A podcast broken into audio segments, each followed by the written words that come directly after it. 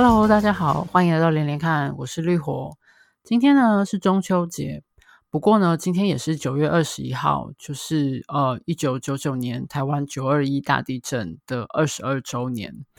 所以嗯，今天的一开始，我想祝大家就是嗯，不管你人在哪里，希望你跟你所关心、所在意的人，大家都平安哦。嗯，本来还想提醒大家说，就是中秋节那个热量太高的食物不要吃太多。不过四天的连假，今天已经过了三天半，所以现在讲好像有点来不及了。所以就嗯，大家好自为之吧。这样，嗯。说到地震这件事情哦，跟今天这个主题其实有一点相关。呃，今天的主题这一集的名字叫做有点长哦，叫做“当我们谈论羁绊时，我们在谈论什么？”当然，这个名字，嗯、如果有有有意识到的的朋友，可能会发现这个其实是借用了一本小说的书名哦，就是那个 Raymond Carver 这个美国作家短篇小说集在台湾翻译出版的其中一本书名，就是。当我们谈论爱情时，我们在谈论什么？就是借来用一下。那说到羁绊，嗯，简单说，今天这一集要讲的是台湾跟日本之间的关系，或者是说，嗯，当然，台湾日本关系这个题目很大，当然不可能是把它全部拿来讲，应该是说，嗯，某一个角度的好，在文学作品里面，我们透过某一个角度去看台湾跟日本之间一些其实蛮复杂，而且。嗯，难以一言蔽之的关系。那羁绊这个词，我想近几年来大家应该都很熟了。就是，嗯，生活在台湾大家其实应该也会发现、意识到，或者是其实你身边，或是你自己本身，你该可以深深的感觉到，就是近些近年来，就是台湾跟日本的民间交流也好，或者是说各方面的往来也好，其实是相当热络的哦。那当然有一个点，就是包括比如说，就是当年九二一地震的时候，呃，我记得日本有来救灾嘛，那时候很多国家的那个，嗯、救灾团队都有来。那包括日本，还有比较远道而来，比如说像土耳其。所以后来，后来前几年土耳其大地震的时候，台湾的救灾团队也有跑去帮忙，这样子。那。我觉得 某一个程度上，这个世界上好像可以分为，就是有地震的国家跟没有地震的国家哦。比如说，有一些呃没有地震的国家的西方人跑来台湾住，然后碰到地震的时候都会吓要命哦。可能我们在台湾大家都已经面不改色的小地震哦，他们可能会吓要命之类这样。好，这是开玩笑。那嗯，那说到地震，那当然就是前几年的呃日本三一一就是大地震。东日本震灾，然后之后的那个核电事故，加上海啸之类的那个灾情，那那那一次真的非常惨，我想大家印象都很深刻哦。然后，嗯，呃，当然大家也都知道，就是后来就是日本很惊讶的发现，就是全全全球捐钱捐最多到日本的就是台湾哦。台湾这个虽然离得很近，可是嗯，是一个小小的国家哈。然后。他们就当时很多人都非常惊讶，但是后来就是很多日本人，至少就媒体上面来说，很多日本人都感念在心哦。然后，嗯，再加上这些年这几年来，就是呃台日两方的各种交流啊，什么旅游也好啊，或者是说民间的文化啊，或者是半官方的一些活动啊。就是两边的往来就变得很热络哈，所以可以说台湾是一个嗯亲日吗？亲日的国家吗？或者说日本那边也有很多人对台湾抱着嗯，也许是模糊的，也许是不知道所不知所以的，但是就是嗯对台湾抱着相当的好感，对两边的关系呃是一直在升温中的哈。那在这个形容这个升温的关系，最常用的一个字就是日文的 “kizuna” 这个字，哈，就是中文他们写那个汉字写叫“绊”，哈，就是那个绊脚石的“绊”，一个米字旁，一个一半两半的“半”。那中文就是台湾这边常常翻译就是“羁绊”，哈，就是两个两者之间的感情跟牵牵牵连的关系这样子。那嗯，这一点当然是毋庸置疑哈，就是比如说，比如说包括我自己哈，我自己的朋友，包括我自己，就是大家其实我好像身边的朋友，所有的人，我有一阵子，但最近是因为，当然是因为灾情关系，大家都出不了门，也没有办法旅行，也没有办法移动哈，或者是移动回国了，或者是出国就很难再再到别的地方去。但我记得有好几年的时间，我有一个很强烈的感觉，就是我的脸书上啊，就是。就我我脸书的朋友很少，因为我刻意保持就是脸友在很少的状况。可是就是在我那少数几十个脸友上的的里面，就是我的我的脸书的涂鸦墙上面，就是总是有人，不管是任何一个时间，就是大家不是在日本，就是在前往日本的路上哈，就是有人就在日本工作哈，有人在日本去日本玩，还有人刚回来，有人正在。就是正在筹划下一次去日本的旅程，或有人的动态回顾里面出现日本去玩，反正就是真的是有一阵子，我都觉得哇，台湾人真的超级喜欢去日本。然后那个包括我自己也去过好几次嘛。那嗯，我自己不能算是很重度的哈日族，就是我会一些日文，然后有接触一些日本流行文化的东西，包括比如说日剧啊。嗯，动漫看的不算多，漫画还好，那动画看的相当算是少。那游戏的话，因为我自己从很久以前开始玩游戏，除了那个 小时候玩那个任天堂的超级玛丽哦那个之外，就是我对日系的游戏比较陌生，是因为我不是很喜欢他们的那个美感跟呃故事的逻辑哦，对，所以我但是就是也是一个生活，就是跟一个我觉得大概一般的台湾人。呃呃，大概不会比一般的台湾人对日本更陌生，就是有一定的了解的哦。那嗯，就是这个这个整个感觉，就台湾这个，所以我其实可以很清楚的感受到，也会看到身边的朋友的那种，嗯，台湾跟日本之间的关系确实是相当密切的哈。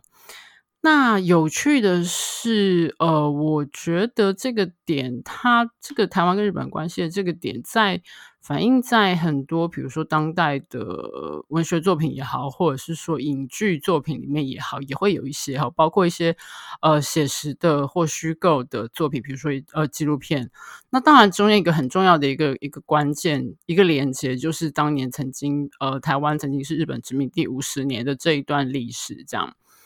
然后，所以我们今天要谈的书，其实今天主要谈两本书哦，但是有一大堆。我后来东读西，就是 就像大家知道嘛，就是这个 podcast 名叫连连看，就是我的就是常常发生的一件事情，就是我读了 A 书，然后然后读了 A 这本书，然后再读了 B 这本书，然后发现 A、C 那本书其实跟它也有关系，然后再读一读的时候，不小心碰到 D 这本书，又发现咚就全部连在一起哈。对，然后今天这一集其实就是很强烈的是这个状况哈。那嗯，总而言之，今天最主要讲两本书。那呃，两本书我觉得都很值得单独当成一集来讲。今天我会尝试把它合成。呃，我不太确定今天会讲多久，有可能会分成上下两集哈，也有可能会是一集的上下半场，那就看这集的长度而定。总而言之呢，今天要讲的第一本书是台湾小说家、年轻小说家杨双子的，在去年出版的一本小说，叫做《台湾漫游录》。嗯，我不知道大家对这本书有没有印象哈？我记得我去年我这本书我是去年九月买的，可是它其实最早是去年一开始出版是去年的四月。那我记得，呃，书出来之前，我其实有注意到，那我没有很清楚的，呃，知道这本书的背景，但那个时候是觉得有兴趣哈，那有有有一有记得说好，到时候书要出的时候可能会去买，可是就是阴错阳差，中间可能又忘记了或什么之类的。等到我九月入手的时候，然后我开始读，那读了一下之后才发现。应该是说，我事后发现，当时其实引起了这本书引起了一些争议哈。那是什么争议呢？嗯，简单说就是这本书其实是杨双子这位小说家的创作，但是他在出版的时候，他的形式他是写说，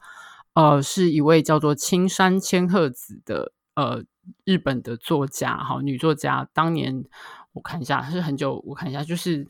呃呃。西元呃一九三八年代来台湾的作家，他写的作品，然后呢，杨双子是把它翻译成中文，而且是一个新的译本，然后之前还已经有译本，然后这个我们待会再解释。总而言之，这本书呃是呃春山出版社出版的哈，然后那个时候出版的时候，它主要的打出来的。嗯，不要说宣传，就是那个书的书介那个资料看起来就非常像是，呃，青山千鹤子是作者，然后杨双子是这个新的中文译本的译者，这样子的方式来来来，嗯，不要说包装啦，因为我觉得这个这整个形式是整本书这个创作的一部分哈。那这个待会我们再来讲。总而言之，简单说就是那个时候有很多读者。嗯，我不知道是不是有很多，但是有很有一些读者，就是因为真的信以为真，说这本书是呃当年的哦、就是呃一百多年前的一位小说，呃不对，不到一百多年前，对不起，几十年前的小说的日本小说家来台湾，然后写下他在台湾看到的东西，然后呢，现在呢，在二零二零年又由台湾的一位年轻作者翻翻译成中文，就以为真的是这样子的一个形式，后来买回去发现。诶，结果好像不是，然后就因此觉得，嗯，有一种被骗的感觉。简单说，好像是这个样子哈。但因为我其实没有很第一时间碰到这件事，而且我没有非常的坦白说，我没有非常关心这件事。为什么？我待会再讲。诶，等一下，好像好多东西待会再讲。好啦，总而言之就是，嗯，我知道有这样子的反弹，然后出版社后来好像做了一些调整。比如说，我现在手上拿到的是，呃，二零二零年六月的。二出版二刷哈，那二刷的版权页他就加了一句说，呃，本书为杨双子独立创作，小说内容纯属虚构。我不是非常确定他在就是这本书的出版在就是第一刷的时候有没有这一句话，但是这我我的印象好像是就是因为有这些读者的反弹，然后呃这本书在在再刷的时候就二刷的时候就加了这句话哈。那首先我要讲的是，呃，我自己读这本书的时候，因为 我就是完全没有，只是觉得这本书好像有点有趣，我就劈头就开始读了哈。然后，但是我读到它一开始的，它这本书呢结构也很复杂，诶，呃，等下我待会再来讲哈，因为这结构越讲一讲哈，我们就会讲很久。嗯，应该是说我我后来知道这件事情之后，我的感觉其实是。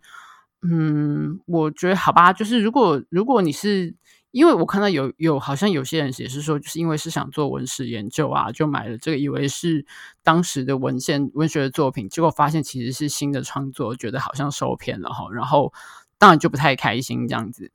那我的感觉其实是，嗯，我我先说这是我个人的感觉哈，但是我这个感觉真的是就是。嗯，它本来就是一本小说啊。那这个虚构的小说作者到底是谁？呃，对我来说不是那么重要哈。嗯，或者是我这样说好，就是有一些当时有一些觉得被好像被骗，以为是日本小说家青山千鹤子这个小说家写的作品，就发现不是。可是我很想问说，那所以你们知道青山千鹤子是谁吗？因为这个状况并不是像说，因为简单说，青山千鹤子这个人物是不存在的，他是因为这本他是这个小说虚构的一整个这整个 fiction 这整个虚构模结构的一个部分哈。那今天这个状况不是像说我今天写了一本书，我我冒充说是 A，比方说。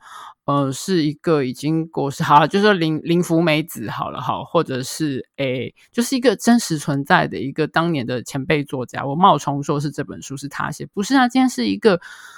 就是一个整个，它整体是一个虚构的。这个作者，这个日本作者，他也是个虚构人物。所以对我来说，我会觉得说，嗯，可是你们觉得被骗的意思是什么呢？其实你们是在意的，只是说这个作者到底是台湾人还是日本人而已吗？如果今天这是小说本身，它就是一个虚构的话，你觉得那个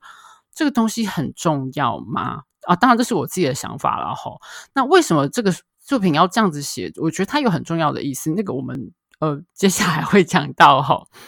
那总而言之，就是我自己读这本书的时候，因为那个时候我开始读的时候，其实真的是就是在意我说说我买回来，然后好想起来，终于想起来这本这本书了，然后我终于买回来了，然后开始读了。那我一开始读的时候，我就发现不对劲了，因为它其实，嗯，在这个所谓这本书的，假设你看这个，我们进入这个书的结构哈，它的结构就是呃，作者是青山千鹤子，一九一三年出生，哈，一九七零年呃过世这样，然后译者是杨双子，是台湾的小说家。呃，然后呢，他一开始哈、有一个推荐序，然后推荐序的这个人呢，其实因为这这也是就是实在是因为我没有读很多就是年轻台湾小说家的作品，所以我其实对这个名字没有印象。他叫做新日嵯峨子哈，新日就是新新旧的新哈，呃，日本的日，然后嵯峨那两个字就是呃，嵯就是那个山字旁在一个差别的差，峨就是山字旁在一个你我的我哈，就新日嵯峨子。那这个其实是呃，台湾呃，就是另一个年轻小说家潇湘神，他呃他他当然这个这个楚新日楚河子的身份也呃故意弄得很模糊哈，就是说他可能是很多人共用的笔名，但是他最常被连接到的是潇湘神这位小说家。那个这个我们后面还会再提到。等下，天啊，今天要后面再提到的东西也太多了吧？好，就是 一个不停推迟的概念，这样。好，那时候我看的时候，我一其实一开始不疑有他哈，就是打开来看，然后看看看看看，他其实讲了蛮多。其实，其实我后来回头再来看，我觉得这个这个推荐序其实几乎已经把整个小说的提纲挈领，就是他的整个纲领跟他要讲的事情，好像都把它 讲完了。当然，故事是一回事，但是他的那个他要讲的，他要传达的一些原则跟一些。意意图其实都在这个推荐序里面讲完了哈。那这个推荐序，它理论上是一位呃，在在这个在这个 fiction，在这个虚构的大结构里面，他这个新日楚河子是一位日本的研究员哈。可是当我看到这个这个推荐序最后，他只写说新日楚河子。生卒年不详，小说家、人类学家，亦为文学评论家。等一下你，我看到这个地方就，就这个时候就疑心大起了。如果这是一个实际存在的人，他怎么可能会是生卒年不详？哈，尤其是在这个小说的某的的这个故的这个结构里面，这个推荐序写推荐序的人是还活着的哈，那怎么可能会写到生卒年不详？我立刻就疑心大起了。所以那个时候，在我还不知道。我在读这本书刚开始读，还不知道曾经就是有有，因为它其实是一本不是青青呃青山真鹤子写的小说而产生的这些争议的时候，我那时候已经开始就是我知道，OK，我不能完全相信这本小说的叙事结构，它结构上其实就是一个就是一个。它整个就是一个虚构的，好，它不是只是小说里面的内容是虚构，它整个叙事的结，它整个小说的结构，这本书的结构本身，它就是一个虚构的。那现在我们可以讲，可以来讲一下刚刚说要待会再说的事情哦，因为这个小说的结构，呃，整本书的结构其实非常复杂哈，就是像一开始说的，它这本书里面它有一个就是呃作者嘛，哈，是青山千鹤子，然后译者新的中文译本是。杨双子哈，那所有新的中文译本就有旧的中文译本，对不对？好，但是我们先倒回去讲一下哈，就是呃这本书呢是青山千鹤子他呃在昭昭和十三年，也就是一九西元一九三八年来台湾的时候写的哈，后来但实际上出版是在一九五四年，这是这个小说的这本书的叙事叙事的结构是这样告诉你的哈，他提供的资料是这个样子，然后呢他。在一九七零年，由青山千鹤子的养女叫做青山洋子哈，重新出版了，就是换了一个名字，然后自费重新出版了一一次哈。所以第一次出版是一九五四年，然后第二次就是青山洋子这位女性，呃，重新出版，也就是呃青山千鹤子过世的那一年，她的养女就是把它重新出版，然后又换了一个书名，叫出出版在一九七零年。后来呢，第一次的中文译本。完成的时间是在一九七七年，哈，那完成这个中文译本的人物是这本书这本小说里面里面另外一个很重要的人物叫做王千鹤，哈，那待会我们会介绍这本书的小说的内容的时候会会再谈，应该说应该是说这个小说里面的故事，哈，好，就故事里面两个主要的人物就是一个是青山千鹤子，因为是他写他来台湾漫游，哈的他来旅游的见闻，然后。呃，另外一个重要人物就是他在这边结识的一个一一开始是他的翻译，也算是地陪，但后来成为很密切的关系、密切的好友的一个台湾本岛的女性叫王千鹤。那后来因为辗转，就是找到了王千鹤，然后这本书他看到了，他就把它翻译成中文。这是一九七七年的他他做好的译本。那实这个译本实际上出版的时候呢，是在一九九零年。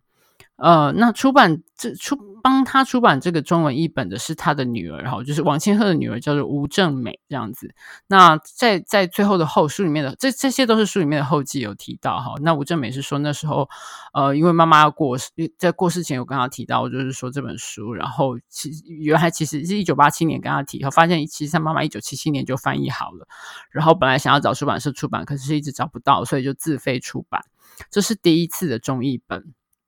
然后第二次的中译本就是杨双子哈，那杨双子就是呃他在呃一呃二零二零年把它翻译出版，但是那他是在他有写他在后记里面是讲到说，这是他他在为他的一个小说在找资料的时候，偶尔发现了这个关于这本书的蛛丝马迹，后来就是透过了台湾文学馆，然后就联络上了这个前面一开始讲到这个新儿新日措儿子，从他手上拿到了这个呃。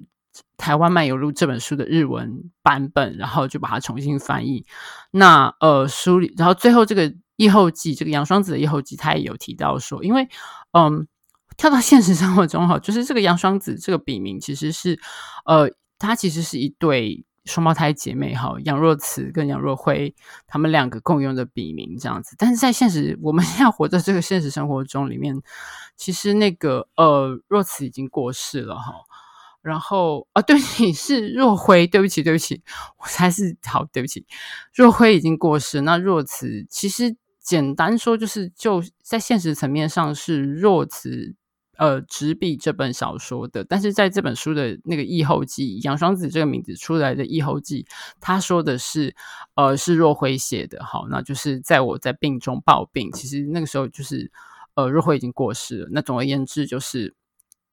他就是说，这个杨双在这本书的译后记里面的署名的人是呃若回，他就说是这本书是我完成的，这样。那包括包括了，就是姐姐给了我很大，若慈给了我很大的帮助，这样。所以这整本书的结构，从一开始的推荐序到最后最后的译后译后记，其实全部就是它其实整整个是这整构成这整个虚构这整个小说的一个整体。而不是只是在中间那个第一章到第十呃十二章嘛的的的的所谓的小说的正文哈，那他为什么用一个这么复杂的结构？就是嗯，首先好像是把这本书。变成一个好像另外存在的东西，那为什么他用这么复杂的结构？其实我要在后来，我是后来在另外一本书里面才读到了一个其实很清楚的解释。那这个我们就先暂时按下不表。我先跟大家介绍一下《台湾漫游录》这本书那个第十第一章到第十二章，它实际的内容在讲什么哈？只是先跟大家讲一下那个结构。刚刚讲到这个结构是这个样，就是这本书它的。这个这整个一个庞大的 fiction，这整个一个呃虚构的部分，是我刚刚讲的那样子哈，它就是这样子的一个格的个的结构这样子。那书的内容大概就是说，呃，这个青山千鹤子那个时候就是在日本已经是一个有名的小说家哈，然后就是呃，他这里面的写法是说，他为了就是逃离，有点想要逃离，就是家里面跟他说你该结婚了哈。那他就想说，我我我想要逃离这整件事情。刚好那个时候，就是因为他的小说，呃，改编成电影，然后在日本大红。然后呢，在台湾这边也有人想要请他。当那个时候还是日本，台湾是日本殖民地的时代，就是这个地方在台湾的日本人也想要请他来，就是做演讲哈。他就趁这个机会来了。后来就有就谈，有点像是就是谈到了一个赞助的机会，这边有人让他就是。给他地方住哈，然后他可以在这段时间，好像是待一年的时间哈，在台湾这边各地旅游，然后呃，当然不是白吃白住，就是他还是要公稿给就是日本当地的报刊啊，写东西，然后写出那最后的这个最后结集的小说是就是这本《台湾漫游录》哈，可是那个时候。在他在旅游的这个在台湾待的当时，看起来他写的是一些纪实的，像游记散文那样子哈，而不是最后这本是以小说形式结集的呃作品这样子。那他来台湾住的时间，他主要是住在呃台中哈。那这个当然跟那个杨双子就是他们两位呃呃姐妹的出身有关系，因为他们两个是台中人哈。然后呃，就是总而言之，就是他住在台中，主要是以住在台中为主，但是他有跑到就是台湾各，就是从北到南都跑过哈。然后一方面是他喜欢旅游，那还有一方面就是他遇到了这个就是嗯、台湾本地的一个一个一个长得就是很秀清秀，然后感觉好无所不能，然后就是日文也很流利啊，然后对各种学养都很丰富啊，是英文法文都会的一个一个年轻女生哈。然后嗯。就是因缘际会，这个王千鹤就是这个本地的台湾女生，就是变成了他的呃翻译兼地陪这样，然后两个人就是在这个整个过程当中又建立了很密切的情感关系吧，因为嗯，杨双子她之前其实他们就是很喜欢，就是这对姐妹其实就是很。在台湾努力的就是经营所谓的百合文学哈，就是女性之间的不一定是不一定牵扯到肉体关系的，或者是我我的理解应该是说大部分都不会牵扯到肉体关系的同性的呃感情哦超过所谓的一般朋友以上的那种百合的，应该是这样解释吗？我可以这样解释吗？我好像解释很混乱。总而言之，就是呃呃，青山千鹤子跟王千鹤之间有了相当就是朋友超过比。比朋友更密切的感情，但是当然并没有形诸于很富、很很露骨的东西哦。但是就是他们俩的感情是很相当的密切。但是后来因为一些事情，因为。出于这个青山千鹤子自己不能理解的原因，就是王千鹤跟他几乎上是基本上算是绝交了哈，那他就当然很心里非常非常的难过，那一个密友这样的离他而去，那那是在书的最后面了。那在这前面的过程中，就是我们看到这两个人关系越来越好，而且他们去各地吃了各式各样的好吃的东西哈。那这本书的每一章就是以一种食物来做标题，讲他们到了哪里又吃了什么，然后当然也就是。也关系到说，就是这个呃，青山千鹤子在各地的旅的游游历哈，嗯、对，我看一下，对，然后每一章就是一个食物这样，那很多都是基本上都是台湾很特殊的食物哈，这边台湾本地特有的，甚至很多东西呃我没有吃过，比如说像他第三第三章讲的麻薏汤，我知道现在台中有些地方好像还吃得到，但是这个真的。我觉得外地人应该是听都没有听过哈。那冬瓜茶当然不用说了，比如说第第第六章的冬瓜茶，这个就是台湾人就就超级耳熟能详，从小都喝过的饮料哈。那或肉燥哈这种东西，那有一些东西就真的都没，就是就是比如说像他那个第九章讲的那个呃菜尾汤，那几乎是神话神话神话等级的东西哈，那种很厉害很厉害的总铺师做出来的一桌宴席之后剩下的精华这样子哈。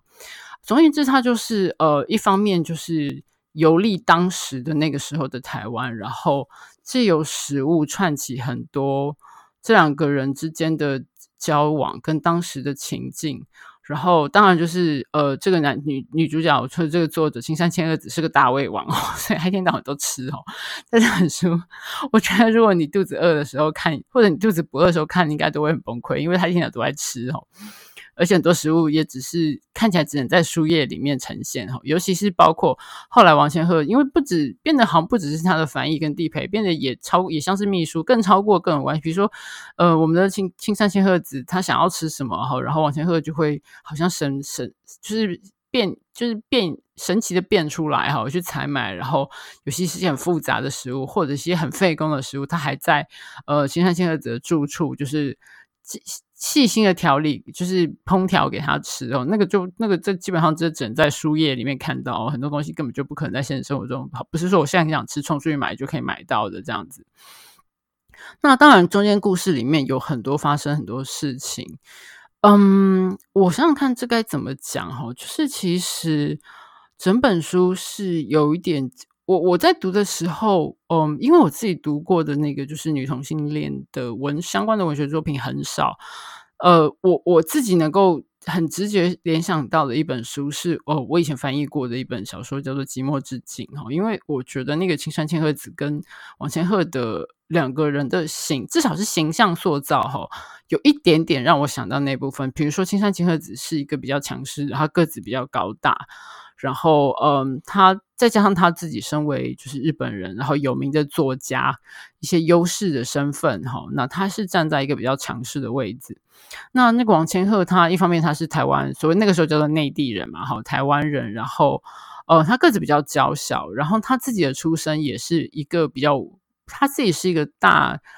算是一个大大家庭的一个很有名的望门之后，可是他是呃妾哈，他是妾生的，然后又是女性，所以就基本上是一个尴尬位，就是你家是个名门望族，可是你不是一个，就是你不是那个你你生出来，你从一个错误的人女人的肚子里面 生出来哈，所以她基本上就是，但是她有因为后来说有有有最后有引有暗示到她。他的这些十八般武艺是如何的学来哈？就是他有这些十八般武艺，加上他的聪明才智跟他的呃美貌，所以他可以保命者保身，在他接下来人生里面过得好像还不错这样子。那但是在这本在这本书的情情境之下，年轻的他，然后那个时候呃已经是要许配给另外一个大家族的儿子了哈。那他在那之前是公学校的老师，但是他相对来说是一个相，尤其相对于青山千鹤子来说，他是一个比较呃。你不要说弱势吧，但是就是他不是一个有很多话语权的位置。但是他跟青山千鹤子的的交，因为交往到密切到一个程度，所以我们比较有机会看到他的想法或个性嘛。但是因为这个人物其实是一个很内敛、很很。呃，就是很多话都不会直说哈，或者是他是一个很善于察言观色，但是他自己的话，他自己的心房是关得很紧的哈。诶，等一下，我跳太快了，我又我我刚是要讲说这本书的那个人物塑造让我想到就是寂寞之井，尤其是呃一个比较强势的高大的女性，然后对另对她所所喜爱的这个对象，也许可能甚至比较娇小，然后在他眼中看起来是比较娇弱，需要保护的。他的那种直觉的保护心态，或者说是一种不能说是占有心态，就是他好像是一个他的由他来帮他做决定，有一点点这种感觉。在这本书里面，那当然在这本书里面比在《寂寞之》里面更复杂，是因为这里面就像我说的，这牵扯到就是国家跟呃殖民地的，就是你青山千鹤只是一个殖民者，跟呃网千鹤，虽然他们两个名字都叫千鹤哈，然后。有殖民者跟被殖民者的相对关系，所以他们两个就算是感情再好，或者是两两人的出发点再真诚，其实呃那个立足点是不一样的，就很难有真诚的，很难有就是完全对等的交往哈。这这个是他们最后得到的一个这两个人的经过感情越来越好，到后来绝交之后得到的一个悲伤的结论，这样子。只是在他过程中，就是青山千鹤子展展现出很多那种。呃，不由分说的，你要说霸道也好，或者是说你用英文说 patronizing 哈，就是好像我是站在一个比你高的位置，我就是虽然是出于好意哈，然后就是对你保加以保护也好啊，帮你打抱不平也好，帮你出头，帮你做决定，帮你什么什么什么，那个那个那个感觉，我觉得非常像那个呃。某一个程度，这应该说是应该说是这个行为模式吧，好，让我想到《寂寞之井》那个女主角，跟她，尤其是她最后跟她那个她心爱的女女孩子，我记得那个女生叫 Mary 吧，哈，就是她自己单方面做了决定。我见她就是最后那本书的最后，就是她好不容易找到一个，在就是她的颠沛，也不能说颠沛流离，辛苦了很久，她最后终于找到一个她的真爱，这个 Mary 之后，可是她又觉得。跟他在一起对 Mary 是不好不不好不够好的哈，Mary 需要的是一个什么所谓正常的家庭，她有老公要有小孩，所以她就自己单方面做决定，等于是把这个 Mary 推给了他的好朋友哈，就是我这样是为了他最好，就是那个那个那个那个行为模式跟思考逻辑有一点点像哈，这是我自己的一点联想这样子。好，那这本书呃大概讲的是这样，我觉得你先不要讲 刚刚那堆复杂的。那些复杂的那个什么结构啊，或者是设定啊，哈，就就小说来说，其实这本书是还蛮有趣的，因为我尤其是我自己是一个完全没有那种，呃，从虚构里面建，从虚应该是说平万丈高楼平地起，就是那种虚拟当中建构起一个呃空间或者是时时空的那个那个能力，我我我个人没有，所以我对于可以这样写小说的人感到非常佩服，尤其是你看他写的是呃。一九三八年那个时候的台湾，我相信他们花了非常非常多。我相信那个，嗯，对，那个，呃，杨双子就是呃，若慈跟若辉，尤其在妹妹没有过世前，他们两个其实是一起进行创作的哈。那嗯，我相信他花了非常非常大的功夫做各种的，就是研究哈，然后资料的考究，包括那个时候的地理。我光是想到那个他要怎么写，说那个街是长什么样子，然后街上有什么人，然后那些人卖什么东西，我觉得那个要从虚虚就是虚空里面凭空抓出那样的场景，对我来说简直是不可思议哈。这样子，就是我觉得这种光想都觉得好不可思，好好好可怕，好厉害哦。然后。就是这样写哈，那个那个时候的街景，这样卖什么，大家说什么好，你买来东西是怎么吃，然后这个东西是怎么制造的，然后呃，我们今天坐火车是从哪里到哪里，当时是有什么样的风景？因为毕竟现在的台湾，我们虽然还是生活在台湾，可是现在这个台湾的地貌跟我们所知道的这一些，比如比光是比如说呃。台中市，我相信跟当时已经差非常多，等于就是你要去从资料里面去复原这一切哈。那这个我相信是杨双子他们一直的创作过程中一直在做的事情，可是我还是觉得超级厉害，对我来说非常佩服。当然我不是很确定，因为我自己没有那个能力去去查查考到这个资料，但我相信他们做了很多，那可以还原到一个很厉害的程度哈。然后再加上那堆食物，对食物，因为食物毕竟是这本书里面很重要的那个、那个、那个一个主题哦。所以刚欢看那些光看到那些吃的东西啊，那些，然后跟那些食物跟这个岛上的所有人哈，包括比如说那个时候的，呃，从日本来的殖民者，或者是在台湾出生的日本人，或者是在被殖民的呃台湾所谓本地人，或者是呃原住民，原住民出现的。的地方比较少，但是也是有提到，然后或者是说，即使是所谓的内地人，也有不同的，比如族群，比如说有的讲泉州话啊，哈，有的讲呃不同，就是大家不同的方言的不同的族群这样子。那我觉得这一点来说，这本小说其实很好看哈。那你要是从那个百合的观点来看的话，也是就是这两个人的交交往过程，跟他们两个的感情变化哈，也非常有趣。那当然，王千鹤这个人物几乎是像。无所不能，一个那么年轻的女生就几乎什么都会哈，就是十八般武艺哈，就是文的也会，武的也会哈，下得了厨房，然后也能够英文、法文什么都会，日文也会，然后还能够懂通什么，呃，就是了解很多很多文史的事情，就是关于台湾这个岛上的很多事情，她也都很清楚。这个有一点不可思议了，但是就是对那个就是。总而言之，是一个很有趣的。然后看到这两个人的互动啊，这个过程是非常有趣的。这样，那嗯，我觉得会有一点点可惜的是，我觉得这本书，我觉得它有一点讲得太白了。好，就是因为它这本书很重要的转折，就是在故事进行到很后面的时候。嗯，就是一开始就是那个王千鹤，他是一个非常，就是他就因为呃青山千鹤子一直就是描述说王千鹤像是戴的能面哈，就是那个日本能剧人那个面具一样，就是一个完美的能面这样子，就永远都是笑脸迎人。可是你不知道他的真心。后来一度他们两个感情越来越好的时候，他觉得他好像看到了，就是那王千鹤有慢慢的对他，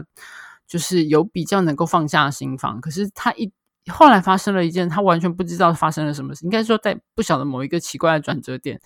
王千鹤就对他关上了心门，而且从此就跟他绝交了，也不帮，也突然就不也就不当他的同意了，也不当他的地陪，就不来找他。那他因为他自己是一个习惯，对，有一点在这个过程中，他其实已经习惯被这个王千鹤。应该说服侍嘛，好伺候的好好的，然后他也其实他所有他对这个台湾，他对他所住在这个地方，或者是所有四周环境的理解，通通都是透过王千鹤来的。所以王千鹤一旦就说好，我今天不来了，好，请也不要来找我。那事实上，青山千鹤子也没有地方可以去找他，就是呈现一个完全断绝，就是消息断绝的状况哈。那这是一个非常重大的转折，他们俩就此绝交，而且青山千鹤子因此非常的痛苦，就是。就是茶茶饭不思啊，就是觉得我自己到底做错了什么？我到底是哪里得罪了那个王就千鹤哈王千鹤这样子？那后来有透过呃青山千鹤子跟另外一个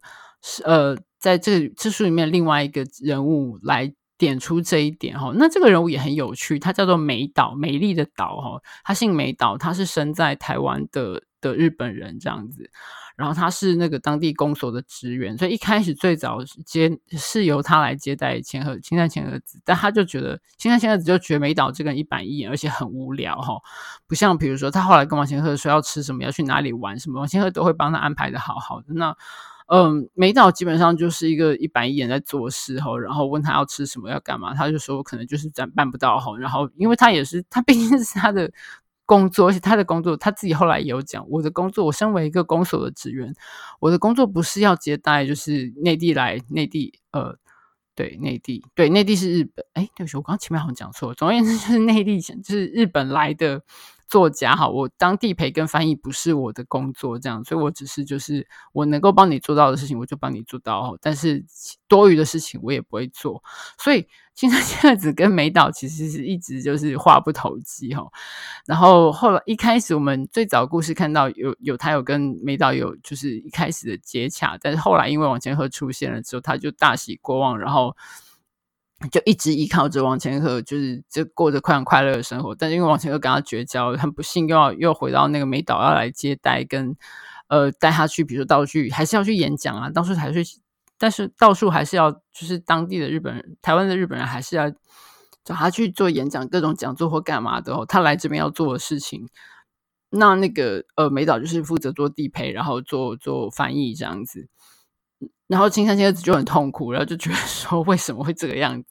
那他们两个在在最后这一次有一个非常重要的交谈哈，就是点出了为什么帮青山千鹤子点出了为什么他到底是因为什么事情惹得王千鹤不高兴，而且美岛基本上是站在可以理解呃王千鹤的这个立场上面。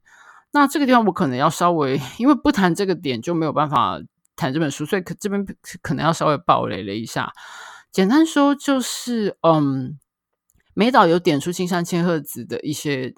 呃，或者说是傲慢之处吧，就是说，他一方面就是因为他，呃，这个作家本身，青山千鹤子本身，他其实是讨厌就是日本的帝国，哈，就是帝国的宣传机器这一套，所以比如说以当美岛以呃。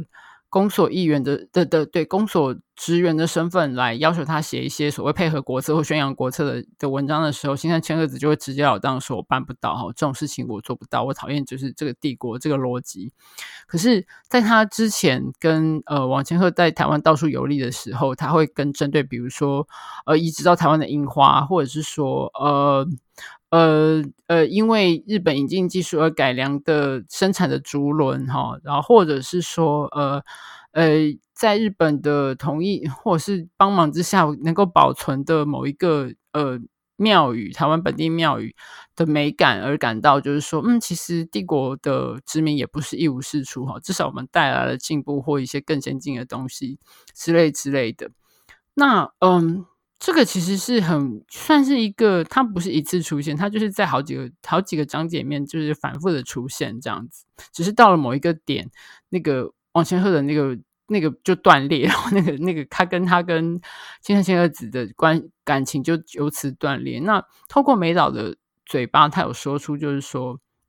其实这是你的一种傲慢，你口口声声说你不赞成帝国，可是其实你其实并不是在一个原则上去讨厌帝国。你你所谓对对于东西的好恶，只是根据它有没有符合你自己的喜好而已。哈，比如说帝国带来的樱花对你来说是美的，所以你觉得这个东西也无可厚非。后或者是说主人这个东西，然后就是他讲了很多。那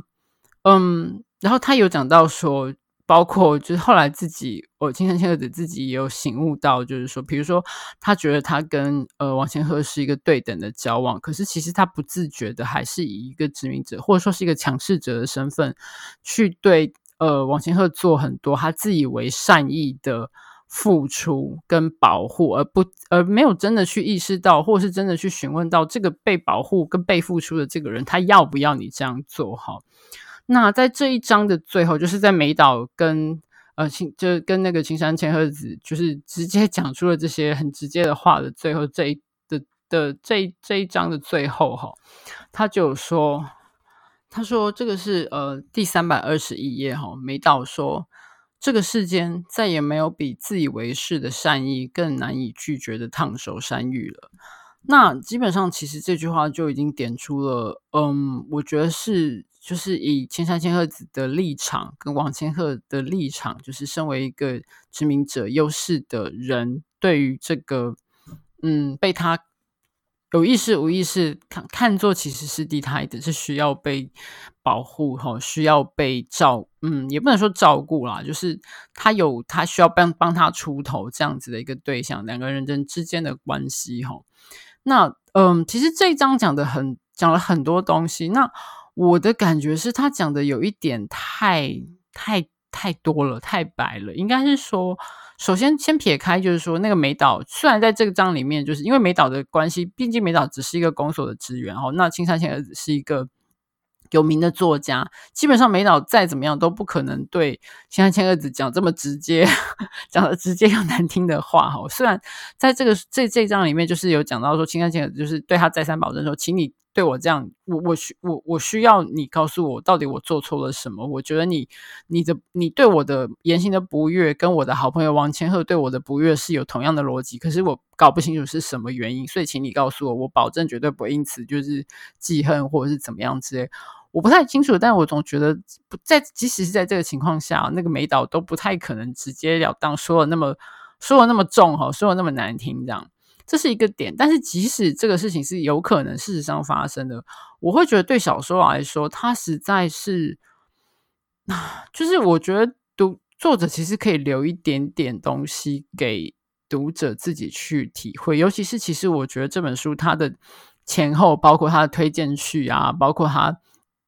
他最后一章那个作者。就是青山千鹤子对往前鹤讲的话，或者是呃那个他的这些，就是书后附的，就是像我刚刚讲的这个这个虚构的结构里面的这个，包括青山洋子啊，包括吴正梅啊，包括杨双子啊，他们讲的话其实已经讲得很清楚了。就是这个故事里面的结权力结构关系问题是出在哪里，其实都讲得非常非常多了。那我觉得小说讲到这样子。嗯，其实可以不要讲这么白。我虽然很懂、很理解杨双子他想要传达，透过这个故事传达的是什么东西哦。可是我就像我说，我觉得其实你可以稍微相信一下读者。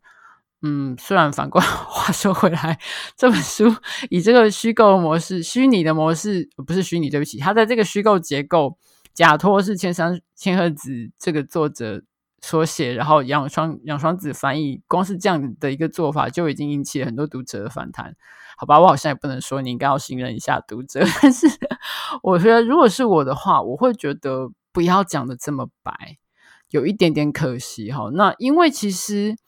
比如说，嗯，我不知道大家有没有就是看过，我之前写了很长很长很长很长讲那个呃石黑一雄的小说的的文章哈。那因为他是我自己很喜欢的小说家。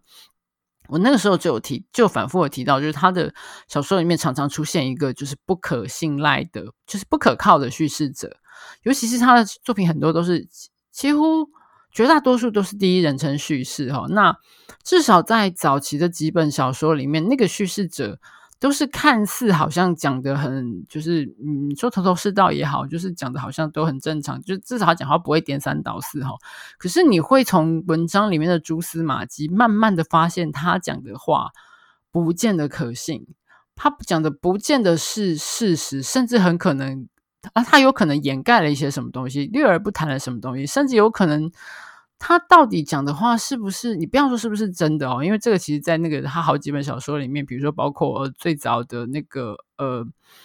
呃那本，哎，等一下，我想不起来叫什么。比如说，好，他比较有名的就是得了布克奖那个《长日将近》哦，或者是他早期的呃群对群山淡景哈，他的第一本小说，或者是呃我被孤雏，其实都是有这个这几个叙事者都超级不可信赖哈。那但是石黑一雄完全不会急着告诉你说，哎，他其实不可信赖哦，就是他讲的东西，你好像不能照章全收。但是在那个小说你在读的那个过程中，你会发现问题浮出来，你会发现你读到的东西跟你意识到的东西，跟文字外面的东西，好像中间有着奇怪的裂痕哦。然后你会发现那个东西会自己浮出来。我会觉得这是一个比较有趣的处理方式，虽然不是很容易做到，可是我觉得杨双子其实是有这样子的能力的哈。那尤其比如说像像我前面刚刚举到石黑一雄群山淡景那本书，其实那本书他出版的时啊，他写作的时候非常年轻，好像是才三十岁吧，还是三十上下。而且群山淡景那本书，其实我觉得也不是没，他其实是写的是，它是一本有缺陷的小说哈。可是那个那个。完全的越来越在表面看起来好像文字非常的清明清楚有条有理，但是你越读下去越觉得到底是怎么回事的那种不可信赖迷乱感哈，其实是嗯很奇妙的。那我其实相信我，我觉得杨双子他可以做得到，但是当然这是个人一个小说家他叙事策略策略的选择哈，只是我自己读的过程中我会觉得说。嗯，就像我刚刚前面提到的，这个书的这本这整本书的结构已经把事情讲得非常非常的清楚了。透过前面的，就是透过不同几个不同的身份，透过推荐序，透过译后序，透过各式各样的的的呃，不是译后序，译后记哈，包括就是这个小说之外的小说故事之外的这些人的话，已经讲得非常清楚了。所以我觉得小说里面其实可以留一点白，然后也许可以花些时间去让那个。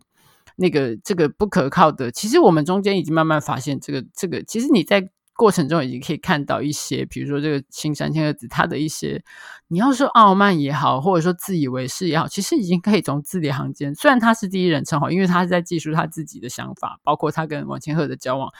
就是其实你已经可以慢慢的看到这些东西了。那我觉得其实这样做，嗯，我觉得其实就够了，可以不要讲到那么的那么的。讲到底哈，讲到破，我觉得有一点点可惜，但但是是我自己个人的意见。这本小说我还是觉得非常有趣哈。那这边讲到这本书的最后，我想来再回来讲一下，就是为什么他要采取一个这么、这么、这么。想起来这么 复杂的一个结构，像我刚刚花了一大堆时间解释给你听哈。那说到最简单，就是他为什么要虚脱这本这本书是一个叫做青山千鹤子的哦昭和年间的作家写的小说，为什么要这样做？那很很容易被拿出来讲就是你根本就是一个皇民心态哈，或者是。就是为什么就是哈日或崇日或媚日之类，你为什么就是就你就是你写的小说啊，你就跳出来说是你自己写的就好啦，干嘛还要讲这个哈？那在这一点，我自己看的时候，我倒是还没有没有，我是没有这个疑问啦。但是我之前也还没有办法完全的理解说为什么要这样做，直到我嗯。应该说是透过这本书又又去连连看，连了好几本书，读到之后，我忽然有一种被雷打到的感觉。齁，那线索其实埋在，嗯呃，台湾漫游录的一开始这个推荐序，就是就是那个新新日撮子他写的这个推荐序里面。那这个是其实我读到第二次我才发现的齁。第一次读的时候就是这样刷读过去了，这样。那在那个推荐序里面，新日嵯峨子有提到两个很重要的，呃，在台湾来过台湾写过关于台湾的作品的日本作家，一个就是西川满哈，那另外一个就是那个佐藤春夫。那西川满我知道嘛，那可是对他东西并不是很感兴趣。那原因是待会会讲到，就是那另外一个是佐藤春夫。然后后来想到说，对啊，佐藤春夫为什么好像？我第二次读的时候，我才发现到说，对，我怎么好像从来没有读过他的东西，或者是找他的东西看。那我去稍微查了一下，然后找到有几个，其实台湾后来近近近年来有几个他的译本哈，他在台湾。那佐藤春夫当然是很重要的一个日本作家，那最有名的当然就是 他跟那个谷崎润一郎夫妇的的八卦哈，或者是他的，就是这个东西大家自己去查。我只是觉得很厌烦哦，就是你你。一开始第一次听可能觉得有点新鲜，可是后来发现每一本关于他的书都一定要先把他跟谷崎润一郎跟谷崎润一郎的老婆他们的感情纠葛拿出来讲一次，好像不这样讲就没办法介绍这个人一样。如果我是佐藤春夫，我应该很崩溃哦。就是 总而言之，就是他当年就是因为这些感情因素哈，他到台湾来散心，然后他在这边写了一些关于台湾本地的作品。那有一些比较有名的短篇的短篇的作品，就是包括比如说女女界善启谈哈。那我手边有这个他的呃一个小的小小的一本书，就是这本书的译的翻译跟前后有一些嗯，我觉得写的不是非常好的的介绍或者是相关的东西哈。那另外还有殖民地之旅，那这本书我自己没有读，但是我我我没有读他的作品，但是我我找到一本我我觉得我买来看之后，我觉得啊。忽然就是跟台湾漫游录连起来了，因为呢，我找到了这本殖民地之旅，就是呃台湾的年轻的作者潇湘神写的。那简单说，他是把他是以以一个一嗯，算是走重走一遍当年佐藤春夫走过的一些路线哈，然后有点像是以同名作品跟当年的佐藤春夫做对话或者做反思这样子的一个一个一本书哈。那这个潇湘神，大家 要是没记，要是还记得的话，就是一开始我提到的那个新日嵯峨子，其实就是潇湘神的笔名之一吗？就是或者说，或者说潇湘神是新日嵯峨子的分身之一。对，新新日嵯峨子有很多，他他在他们这样子用这个名字是这样说，就是新日嵯峨子，只要只要你可以，大家都可以是新日嵯峨子哦。但是潇湘神这个作者，他是新日嵯峨子的分身之一，这样子。那这本书。嗯，他基本上就是记述，他就是跟着，包括他前面一开始的第一个、第一个、第一个篇章，就是也是把那个女女界善奇谈，他又回去，因为女界善奇谈其实是讲那个佐藤佐藤春夫，他写说他在呃台南那个一个一个叫秃头港的地方看到一个废废弃的大宅哈，然后一开前面写的是有一点像是有点像是恐怖，又有一点恐怖奇想，然后。有一点什么闹鬼的传说啊，跟什么有的没的哈，但最后变得好像有点像是一个推理小说。但是，嗯，这本这个小说我就不多说，大家可以去找来看哈，因为其实现在可以找到一些译本了。这样，那呃，在这本呃潇湘神的殖民地之旅，它一开始也是就是跟针对了这个这个佐藤春夫写的这一篇呃女善女界善启谈，然后来他也到了那个就是他就是针对了这篇小说，他也写了一些。简单的一篇文，嗯，一篇文章，然后来来对话吧，可以这样说，这样子。然后它里面有讲到说，很重要的一点就是，呃，一个很重要的的概念叫做外地文学。哈，那个时候的外地文学其实就是在日本殖民台湾的时代。那所谓的外地，当然就是跟内地相对，内地就是日本。那这个外地其实就是殖民地文学。哈，那其实西川满就可以说是外地文学的的代表人物之一。哈，那嗯。他说：“就是那个外地文学，简单说，其实就是一种呃，充满异国情调的凝视。哈，那这个凝视者永远只会是，只能是殖民者。那被凝视的对象必然呈现出一种呃，充满异国情调的，哈，与我们自己本国，也就是内地不一样的风格，而且并且只能是这个样子。哈，那我觉得很有趣的是，他说，我看一下哈，他在三十三页说。”嗯，我想谈的后外地文学，他这边讲到一个后外地文学，他就说是为何要在当代书写外地文学的理论，当然不是真正的外地文学，只是借用了外地文学的风格。外地文学是由殖民者所写，就算是日本殖民时代，台湾作家写的小说也不会被称为外地文学。在严格意义上没有殖民母国的当代，要书写外地文学，在定义上就无法满足。不过借用风格却是办得到的。那我觉得，首先这一段话就基本上就是可以描述《台湾漫游录》的这这个的这个风格。而且就我所知，潇湘神跟杨双子，就是他们这些年轻作家，其实交从甚密，而且我相信他们有很类似的。嗯，创作理念跟呃创作的的想要追求的一些东西，所以他们这个 idea 绝对是一脉，我相信他们是有共同的这样子的想法的哈。那台湾漫游录其实说穿了，就是像肖像神所描述的这个后外地文学，你借用当时的外地文学的这个文体跟风格哈。那刚刚也讲了，外地文学的定义就是必然是这个。呃，一个日本日本作家、殖民者作家来观看、来凝视、来描述台湾作为一个殖民地的各种异国风情的面貌，而且必然只能是这个样子哈。像那个时候的台湾作家写的一些，包括嗯，实际上反映，比如说台湾人，呃呃，台湾人的一些生活里面比较不那么美好、不那么奇妙、不那么。充满异国风情，而是比较写实的的作品，你就被西川满斥为什么粪粪写粪写实还是什么？就是那个粪，就是那个那个对大便那个粪哈，就是不不被认为是呃入流的文学这样子。那所以他们现在这些年轻的台湾作家就借用了当时这个外地文学的题材跟风格，比如说像。你这样子在这个逻结构之下的话，青山千鹤子的《台湾漫游录》绝对就是一个符合当时那样子的结构哈，就是呃，当时的日本作家来到台湾，然后写下他的见闻，而且充满了各式各样的异国风采哈。所以我觉得这是首先，这是为什么这本书必须要是。所谓青山千鹤子着，然后杨千杨双子译的一个必然性，因为他们要做的就是这件事哈，用所谓的后外地文学去解构，或者是去嗯透析，或者是去对话或反省当年那样子的外地文学所做的一些一些，他们那个时候没有反省到，或者是不自觉的一些偏见跟压迫结构哈。那接下来嗯。在三十四到三十五页里面，潇湘神又继续说，就是我刚刚说的这本《殖民地之旅》哈。潇湘神说，嗯，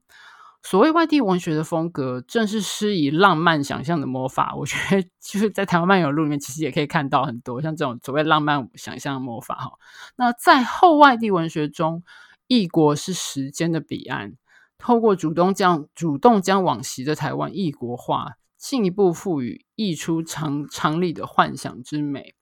那我觉得，其实这个就跟这这些作家，呃，像潇湘神他写的一些，就是也是像，就是回到那样子，就是你把它透过时间去把台湾异国化，我觉得这个创作的理念是一样的。所以就是以这个后后外地文学，我看到我那时候读到这本书，因为那时候只是想说做一个延伸延伸的